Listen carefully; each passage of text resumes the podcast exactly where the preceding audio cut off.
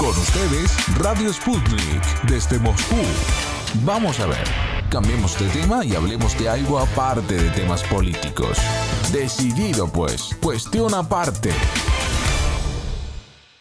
La firma de un acuerdo para la apertura de un centro de examinación DELE en la Universidad Estatal Lingüística de Moscú ha sido uno de los platos fuertes de la inauguración en este centro docente del quinto Congreso Internacional de Hispanistas de Rusia, Europa del Este y Asia Central. Nuestro reportero Víctor Ternovsky trae más información desde el lugar de los hechos. Adelante, colega. Saludos, Víctor. Justamente me encuentro en este congreso que arrancó este 20 de octubre y reunió de forma semipresencial a los mejores especialistas del espacio euroasiático en temas hispánicos y de Latinoamérica, así como a representantes del mundo académico español y del Instituto Cervantes.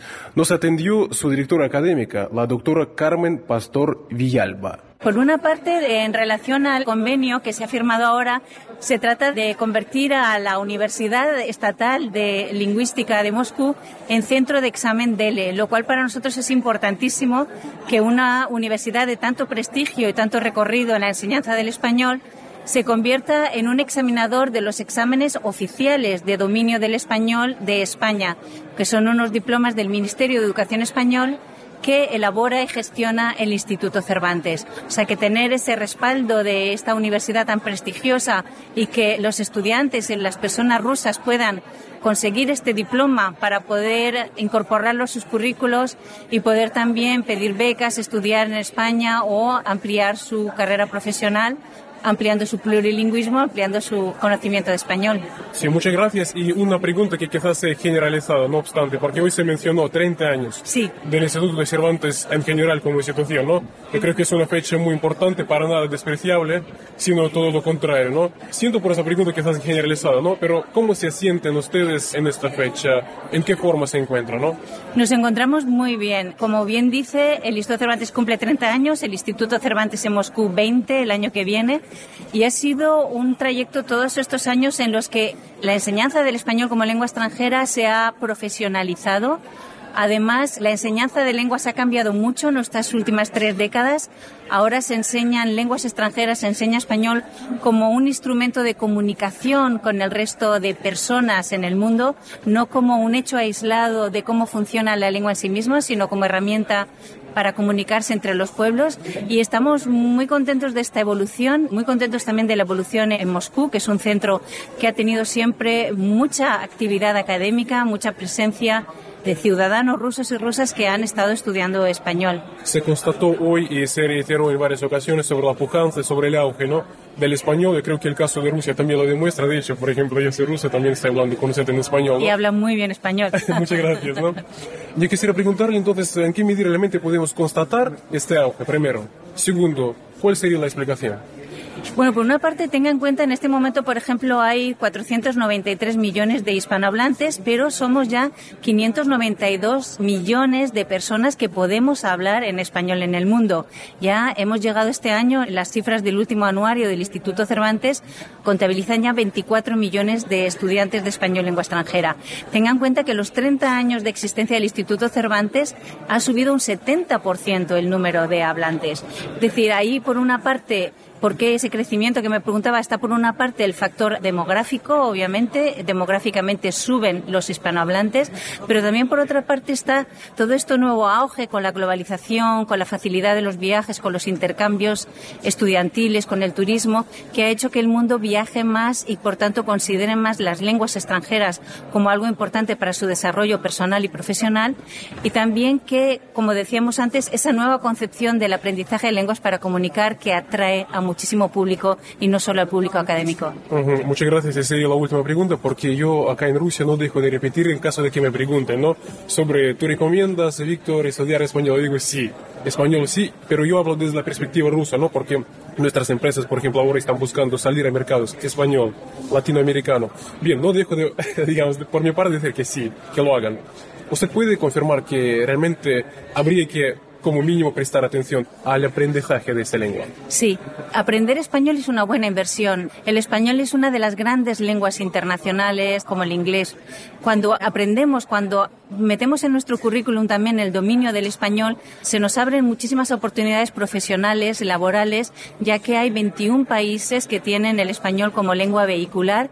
Hay muchísimas instituciones que también utilizan el español como lengua vehicular para comprenderse. Y después todo el comercio, todas las transacciones en países o empresas que hablan español se facilitan y se multiplican cuando tú mismo hablas español. O sea, una empresa que quiera abrir negocios en Rusia o en Latinoamérica siempre va a elegir primero a personas que puedan hablar la misma lengua, porque eso acerca muchísimo y facilita las transacciones tanto comerciales como personales. El auge del español se observa también en Rusia, tal y como nos afirmó Javier Torres, egresado de Educación de la Embajada de España en Moscú. Bueno, esto significa retomar una tradición de congresos de hispanismo en Rusia que viene ya de hace mucho tiempo. Esta es la quinta edición, pero llevamos, si no recuerdo mal, 10 años sin celebrar uno. Entonces, bueno, el hecho de que se haya conseguido reunir a tanta gente importante, incluso muchos de forma presencial, viniendo desde España, y además el gran número de embajadores, incluso que están hoy aquí, de países iberoamericanos, pone un poco en valor el hecho de la importancia que se le está dando a este acto, porque si vemos el programa, Realmente es impresionante la de especialistas de un montón de universidades rusas y españolas, incluso también de otros países, que se han tomado, digamos, la molestia y el esfuerzo en estas circunstancias tan difíciles de venir y participar. Por lo tanto, yo creo que es un, empujón al hispanismo en Rusia, que en los últimos años estaba mostrando muy buena salud. La verdad es que los datos que tenemos desde la Agregaduría de Educación son bastante buenos en todo el país. El número de universidades cada vez es mayor con español, el número de estudiantes ha subido mucho, según nuestros datos había unos 28.000 en todo el país, que son casi el doble que hacía a lo mejor ocho años. Entonces, bueno, pues la verdad es que creemos que todo está apuntando en la misma dirección de que el español en todo el mundo y en Rusia en particular está en buena salud. Muchas gracias, muy explícito. Y lo último, sí, sí para procesar datos. Entonces, ahora podemos constatar en este momento exacto unas 28 mil personas acá en Rusia aprendiendo español. Y además que podemos constatar un auge en Rusia del interés por ese idioma. Sí, correcto. En el ámbito universitario, según nuestros registros que hemos estado preguntando a universidades en concreto, tenemos localizado al menos unos 28.000 estudiantes en la universidad en Rusia. Si nos vamos al ámbito de la primaria y secundaria, según los datos que hemos obtenido de preguntar a las diversas regiones, tenemos ahí unos 44.000 adicionales. Entonces, bueno, eso significa que en la enseñanza reglada tenemos más de 70.000 estudiantes rusos aprendiendo español, aparte, por supuesto, academias privadas, el Instituto Cervantes y muchas otras instituciones que también pueden participar. Pero solo en la enseñanza reglada en Rusia tenemos más de 70.000 estudiantes de los que tengamos constancia. Este hecho, es decir, del auge del español en Rusia, lo confirmó a octavo mandamiento la gestora cultural del Instituto Cervantes, Tatiana Pigareva. Hace como ocho años, creo, se ha publicado un libro que se llama Cervantes Pro y Contra, donde aparecen casi 500 pequeños artículos desde los personajes del siglo XIX hasta la actualidad que de una u otra manera valoran la figura del Cervantes. Y hay una frase que me encanta de Gogol, de su diario del loco, donde el personaje dice que cada gallo tiene su España por debajo del pellejo.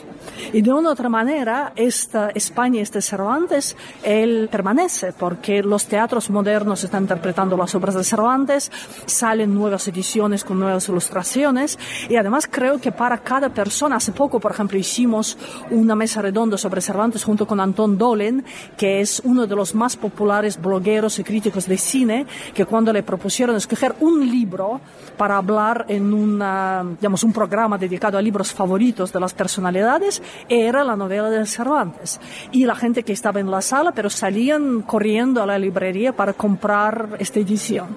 Tampoco podemos ser, digamos, demasiado utopistas. Es un libro que requiere cierta preparación, es un libro que requiere leerlo hasta el final, porque en la segunda parte empieza lo más interesante. Y en la segunda parte realmente podemos comprender hasta qué punto Cervantes fue precursor de todas las modernidades que encontramos ahora en las novelas más vanguardistas. Y es verdad que el primer monumento a un escritor extranjero se colocó en Moscú, en el parque de amistad y es copia del monumento a Cervantes de Antonio Sola. Y en el mismo momento, una estatua de Pushkin se colocó en Madrid, en el Fuerte del Berro. Fue un intercambio preparado con el embajador Dubinin, el primer gran embajador de Rusia en España, cuando se restablecieron las relaciones diplomáticas. Y lo único que podemos desear a la gente de ir descubriendo el mundo cervantino, no solo a través del cine, sino también a través de sus propias palabras. Sí, muchísimas gracias. Son unos hechos que hablan por sí solos, ¿no? Como se dice. Y otra cosa, y sería lo último, porque durante su ponencia creo que también es un hecho interesante, ¿no? Que resulta que no podemos confiar en las imágenes, en los retratos que tenemos de Cervantes, sino que lo único que tenemos en lo que podemos confiar es lo que él mismo escribió. Sí, sí, porque la gente está muy acostumbrada a que en Wikipedia aparece un retrato de Cervantes y piensan que sí que es su retrato, pero realmente esto fue un retrato falso, una falsificación hecha a finales del siglo XIX, porque todo el mundo buscaba el retrato de Juan de Jauregui y una de las versiones que alguien, viendo esta moda, puso el nombre Miguel de Cervantes, puso la firma Jauregui, pero lo falsificó mal y pronto esto se ha descubierto. Pero hay como un hecho de la época moderna, lo que se llama representación. Digamos, cuando un hecho falso, empleado tantas veces, repetido tantas veces, se convierte en algo casi real como sabemos en la historia, cuando algunos sucesos inexistentes, incluso de historia rusa o soviética, se mitifican, de la misma manera, este retrato falso ya casi se ha convertido en retrato auténtico, porque sustituye esta ausencia. Pero es verdad que el retrato auténtico, el único retrato auténtico de Cervantes, es el retrato escrito por sus propias palabras, que podemos encontrar en el prefacio a las novelas ejemplares de Cervantes, este texto que es como este que veis aquí de cara aguileña, que los españoles conocen como nosotros por el comienzo de Eugenio Onegin, mi tío Samach Chesnych Pravil. Y el texto que incluso fue cantado por Vicente Soto Sordero por Bulerías, entonces ya existe como un poema y en mi ponencia, entre otras cosas, quise demostrar que con este retrato Cervantes fue precursor del invento del retrato psicológico, que en su tiempo ni Velázquez se atrevería a pintar un retrato que logra pintar Cervantes con sus palabras. Y de eso no se ha escrito todavía, es un pequeño hallazgo que hicimos para la publicación de las novelas ejemplares de Cervantes. Además de para abordar las cuestiones de mayor relevancia del pasado, presente y futuro de España y Latinoamérica, el Congreso se dedica también a estrechar los lazos de Rusia con los países hispanohablantes, particularmente en el ámbito académico, donde las partes están avanzando a un buen ritmo. Así nos dijo el vicerrector de internacionalización de la Universidad de Cádiz, Rafael Jiménez Castañeda. Somos organizadores de este Congreso de Hispanistas de Rusia. Tenemos como socio uno de los socios principales a la Universidad Lingüística de Moscú y llevamos con nuestro proyecto de relaciones con Rusia desde el año 2008. Por lo cual son ya muchos años de muy buenas relaciones, cada vez más estrechas, cada vez más extensas y estamos trabajando con bastantes universidades de todo el país. Sí, hablando sobre estos socios en Rusia, entonces, eh, más o menos, ¿no? ¿De quiénes se trata? Bueno, eh, hablamos de más de 40 socios, pero tenemos Rostov del Don, aparte de todas las de Moscú, tenemos la electrotécnica de San Petersburgo, la Pedro el Grande de San Petersburgo, Krasnoyarsk, Novosibirsk. No les sabría decir cuántas más, pero tenemos del orden de 30, 40 socios por lo menos.